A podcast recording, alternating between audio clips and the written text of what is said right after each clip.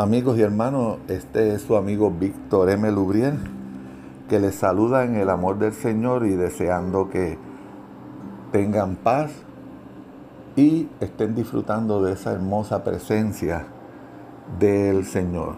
En esta ocasión me presento ante ustedes para discutir la lección número 27 de la revista de educación cristiana El Discípulo esta lección se encuentra bajo el tema general de los rostros de la sabiduría y lleva como título Sabiduría de lo Alto.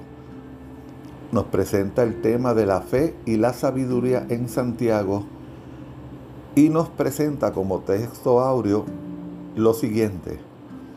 Pero la sabiduría que es de lo alto es primeramente pura, después pacífica, amable, benigna, llena de misericordia y de buenos frutos, sin incertidumbre ni hipocresía.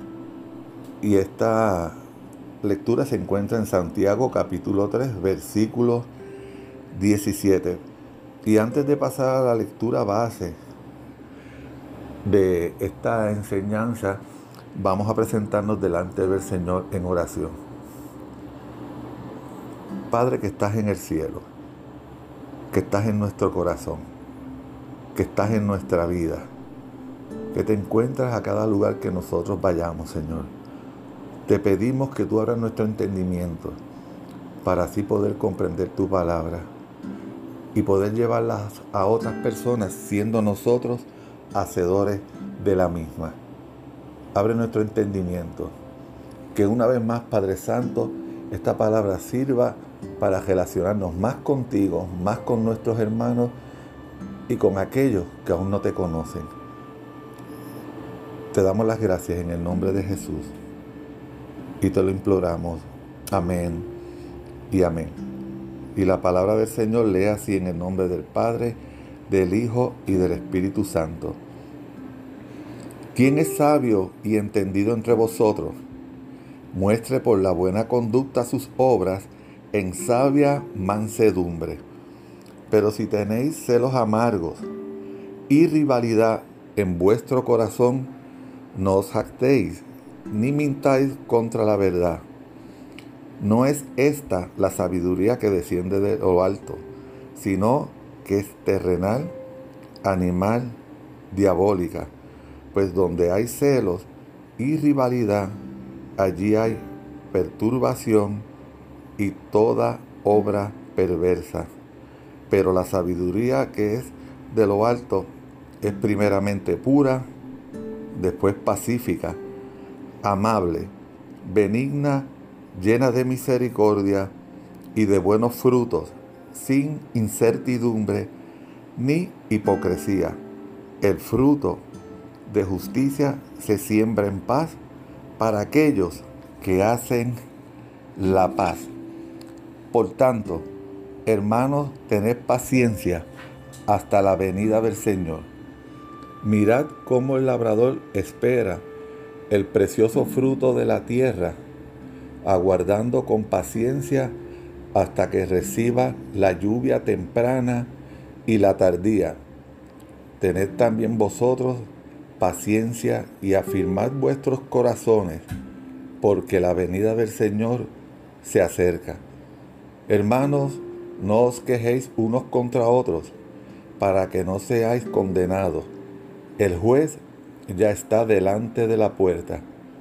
Hermanos míos, tomad como ejemplo de aflicción y de paciencia a los profetas que hablaron en nombre del Señor. Nosotros tenemos por bienaventurados a los que sufren. ¿Habéis oído de la paciencia de Job? Y habéis visto el fin que le dio el Señor, porque el Señor es muy misericordioso y compasivo. Sobre todo, hermanos míos, no juréis ni por el cielo, ni por la tierra, ni por ningún otro juramento, sino que vuestro sí sea sí y vuestro no sea no, para que no caigáis en condenación.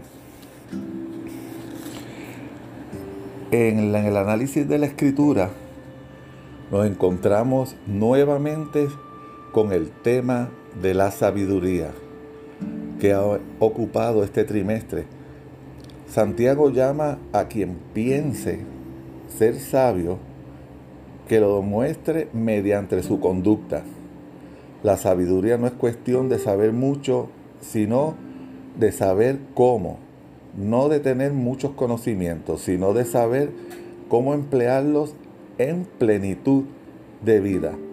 Una de las principales preocupaciones de Santiago es que por falta de sabiduría los creyentes, en lugar de apoyarse, se dividen y se dejan llevar por rencillas y palabras fuertes. Por eso, la mansedumbre es parte esencial de la sabiduría. Frente a la mansedumbre están los amargos celos y las contiendas. La palabra que Santiago usa es la que se empleaba para la ambición de los políticos que buscaban puestos más altos. Uno de los problemas cuando la sabiduría se entiende en términos de saber mucho es que surgen celos y rivalidades entre los supuestos sabios. Una persona siente celos porque a otra se le considera más sabia. Llevada por esos celos amargos, desarrolla un espíritu de rivalidad con esa persona. De ahí resulta una contienda a ver quién es más sabio. Por el hecho mismo de dejarse llevar por tales rivalidades y celos, ambos están mostrando que no son verdaderamente sabios. Quien se jacta de tal clase de sabiduría, se las da de sabio, está contra la verdad. La verdad es que esa persona no es sabia. Mientras más sabia pretenda ser, más necia será. Tal sabiduría es falsa, no desciende del cielo. Recordemos que la sabiduría es don de Dios. Santiago le va dando una serie de tres apelativos, cada uno peor que el anterior. Esa sabiduría es terrenal, animal y, diabólica. Decir que es terrenal es que no viene del cielo. Decir que es animal no quiere decir que es propia de las bestias o animales. Los animales no pretenden tener sabiduría. Lo que quiere decir es que proviene del ser humano, que no está inspirada por el espíritu. Y la que es diabólica quiere decir que es inspirada por los demonios. La sabiduría que viene de lo alto tiene una serie de características importantes. Es correcta, se caracteriza por su espíritu pacificador, por su fruto y por su sinceridad. En este punto, Santiago parece inspirarse en Proverbios capítulo 3, versículo 17, donde dice, a la persona sabia que sus caminos son caminos agradables y en sus veredas hay Para Santiago, cualquier sabiduría que no lleve a la paz, sino que se manifieste en celos, contiendas y rencillas, es falsa sabiduría. Al final de la carta, el deseo de Santiago de alcanzar y conmover a sus lectores se manifiesta en que se dirige a ellos con su apelativo favorito de hermanos. Esto se ve dos veces más en el pasaje que estudiamos hoy. Y termina la carta con una última apelación a los hermanos. Santiago vuelve sobre el tema de la paciencia que aparece al principio de la carta. Allí exhorta a tener paciencia en medio de las pruebas y tribulaciones. Aquí se trata de tener paciencia respecto a la venida del Señor. Si leemos a la luz de lo que procede, se trata de tener paciencia en las dificultades. Los primeros versículos de este capítulo 5 contienen palabras bien fuertes contra los ricos que roban a sus trabajadores, viven para sus propios deleites y practican la injusticia. Todas esas palabras van seguidas de un llamado a esos ricos a llorar por las miserias que les vendrán en el juicio final.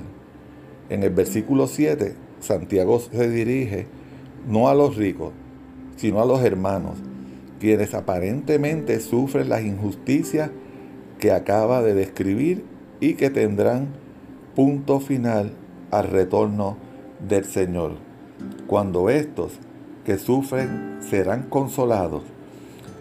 Y al aconsejar paciencia hasta esa venida, Santiago no les está diciendo únicamente que no se preocupen si esa venida se demora, sino que en lo que el Señor viene deben ver las condiciones existentes como parte de las pruebas a que se refirió al principio de la carta, que con todo y ser dolorosas sirven para fomentar la paciencia. Además, Santiago emplea experiencias de la vida común para explicar lo que dice. Les dice que en la condición presente, en lo que esperan la venida del Señor para librarles de sus tribulaciones, han de ser como quien siembra un campo y tiene que esperar pacientemente hasta el tiempo de la cosecha. Ese sembrador no puede adelantar la cosecha por mucho que lo desee. Tiene que esperar a que esté lista, lo cual contradice a quienes dicen que si hacemos esto o aquello, el Señor vendrá más pronto, insistiendo en que la verdadera sabiduría se manifiesta en la paz, Santiago amonesta a no quejarse unos a otros. Quien tal hace se condena a sí mismo. Esto nos recuerda las palabras de Jesús. No juzguen para que no sean juzgados, porque con el juicio con que juzguen serán juzgados y con la medida con que midan se les medirá. Lo que Santiago hace es recordarles que si ellos se quejan de los demás, Dios tendrá también quejas contra ellos. Santiago ilustra lo que dice con ejemplos de la historia de Israel. Recordemos que la sabiduría se adquiere en parte de las generaciones anteriores. Dos ejemplos son, primero, el de los profetas en general y segundo, el de Job, quien fue modelo de paciencia, la paciencia de esos antepasados en la fe ha de ser tomada como ejemplo a seguir. La amonestación a no jurar aparece en el sermón del monte, pero aquí se declara que los creyentes no han de jurar, sino que con su sí y su no debe bastar. Miremos la aplicación de esta porción de la palabra. Aquí se combinan por una parte, el tema de la verdadera sabiduría y cómo distinguirla de la necedad. Por otra, los demás temas le interesan a Santiago son los siguientes. Las divisiones, los chismes y los celos en la comunidad de los creyentes. Desde nuestras primeras lecciones empezamos a reflexionar sobre el contraste entre la sabiduría y la necedad. Necedad que se disfraza de sabiduría, que trae contiendas, iras y disensiones. Esta epístola nos muestra cómo la falsa sabiduría puede causar graves males. En una iglesia en la que se enfatiza la enseñanza y la sabiduría, es muy fácil caer en un espíritu de competencia, a ver quién es el maestro más sabio o la predicadora más elocuente. Santiago nos advirtió que el procurar ser maestro no siempre es bueno. No quiere decir que no debamos tratar de aprender y enseñar a otros. Lo que quiere decir es que no debemos dárnosla de maestros porque sepamos más, ni de sabios porque se nos escuche más. Para ser maestro o maestra de la palabra de Dios, no basta con saber mucha Biblia. Hay quien sabe la Biblia de memoria y emplea ese conocimiento para juzgar a los demás o para que vean que es más santo que los demás. Es posible saber mucha Biblia y no ser sabio. Esto no quiere decir que el conocimiento no sea importante. La fe cristiana se fundamenta en una serie de hechos de los que no sabríamos si alguien no nos los enseñara. Esa enseñanza nos puede venir directamente de una persona o a través de la Biblia. De una manera u otra tenemos que aprenderla. No debemos contentarnos con la ignorancia para no coger el peligro de ser falsamente sabios. Es hacer todo lo que podamos por aprender, pero recordar que lo más importante no es lo que sepamos, sino cómo lo que sabemos se aplica a la vida de cada día. Esta tiene que ser la meta de la persona más recién llegada a la iglesia, como del predicador o la teóloga de fama mundial. Según Santiago, si ese predicador o esa teóloga se dejan llevar por celos o envidias, o si tienen una ambición semejante a la de los políticos que buscan puestos, se volverán falsos maestros, maestros de falsa sabiduría. La verdadera sabiduría, la que todos debemos aprender y enseñar, es pura, es benigna, pacífica, amable, llena de misericordia y procuradora de paz. La verdadera sabiduría, al tiempo que busca saber, busca sobre todo vivir, manifestarse en una vida llena de frutos de paz y de justicia. Juan Wesley cuenta de un señor que había aprendido a sanar a otras personas mediante la práctica y la observación. Molesto a los profesores de medicina de la Universidad de Oxford, lo convocaron a un examen y le preguntaron si sabía lo que era una fiebre terciaria. Sí, señor, contestó el hombre. Es algo que usted no puede curar y yo sí. Algo semejante sucede con la escritura y la sabiduría.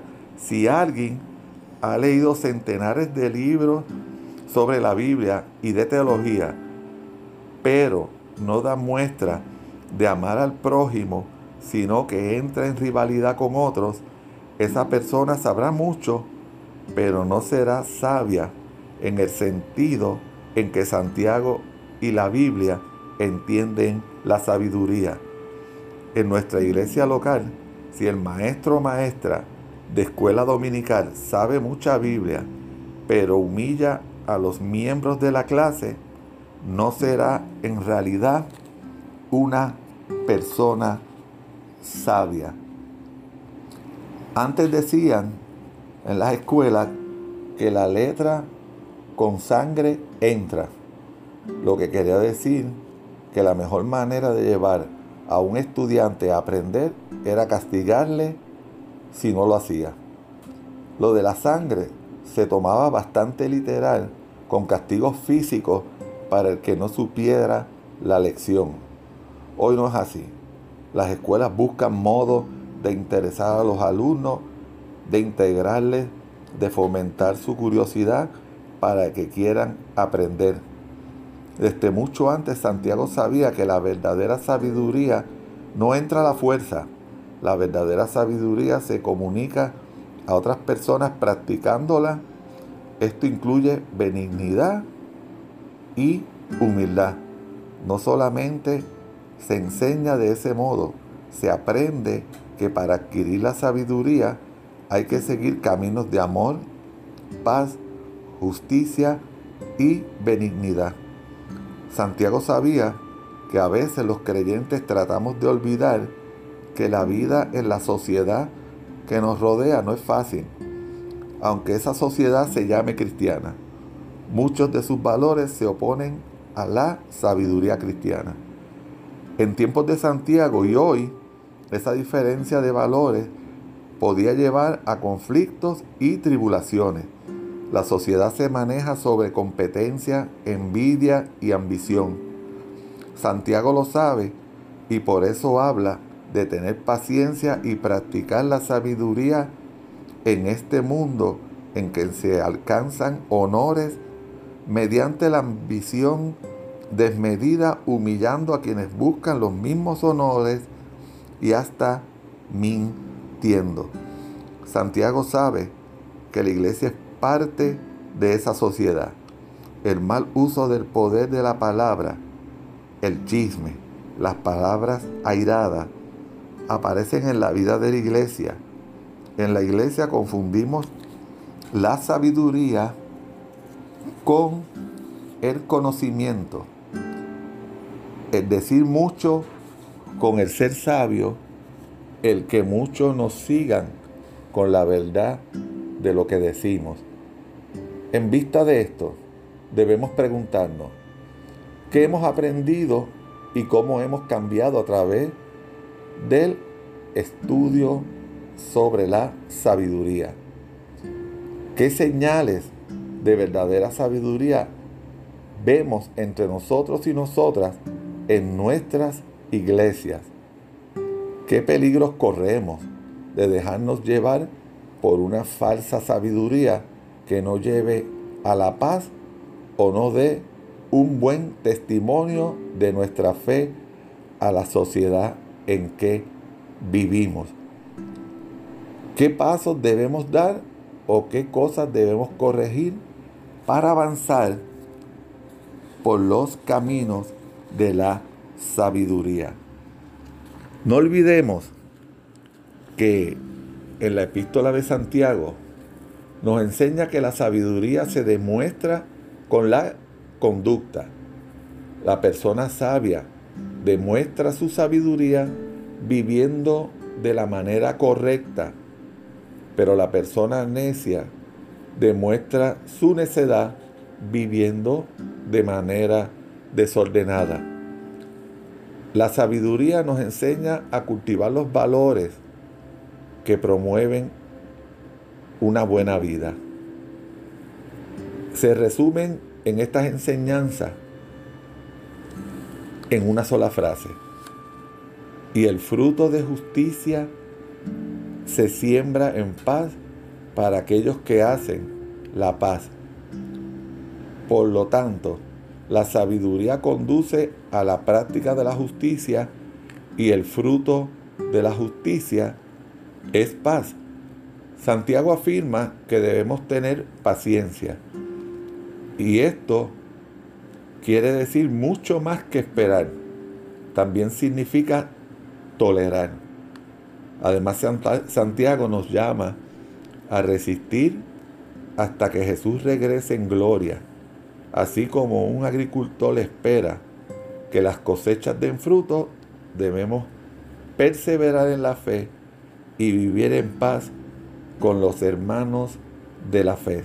Además, nos recuerda que debemos sentirnos honrados cuando suframos por nuestra fe, así como Job mostró perseverancia ante el dolor y termina exhortándonos a hablar con claridad sin jurar ni blasfemar. No olvidemos que la, que la Biblia no nos llama a someternos al sufrimiento. Dios no desea que seamos como ovejas llevadas en silencio al matadero. Por el contrario, Dios nos llama a perseverar en la fe, particularmente cuando enfrentemos situaciones de violencia, de hostigamiento y de opresión. Pidámosles a Dios que nos dé sabiduría para vivir, que nos dé madurez emocional y espiritual. Pidamos fuerzas físicas, emocionales y espirituales para resistir los ataques del mal en el nombre de nuestro Señor Jesucristo. Gracias Dios nuestro porque nos enseña sabiduría a través de tu palabra. De la comunidad de la iglesia y de una larga cadena de personas sabias. Perdona nuestras necedades cuando nos apartamos de tus caminos de sabiduría. Derrama el poder de esa sabiduría sobre tu iglesia, de modo que pueda dar fiel testimonio de tu verdad y sabiduría. Todo esto te lo pedimos en el nombre de tu Hijo amado Jesucristo, nuestro Señor y nuestro Redentor, y de la sabiduría hecha carne. Amén y amén.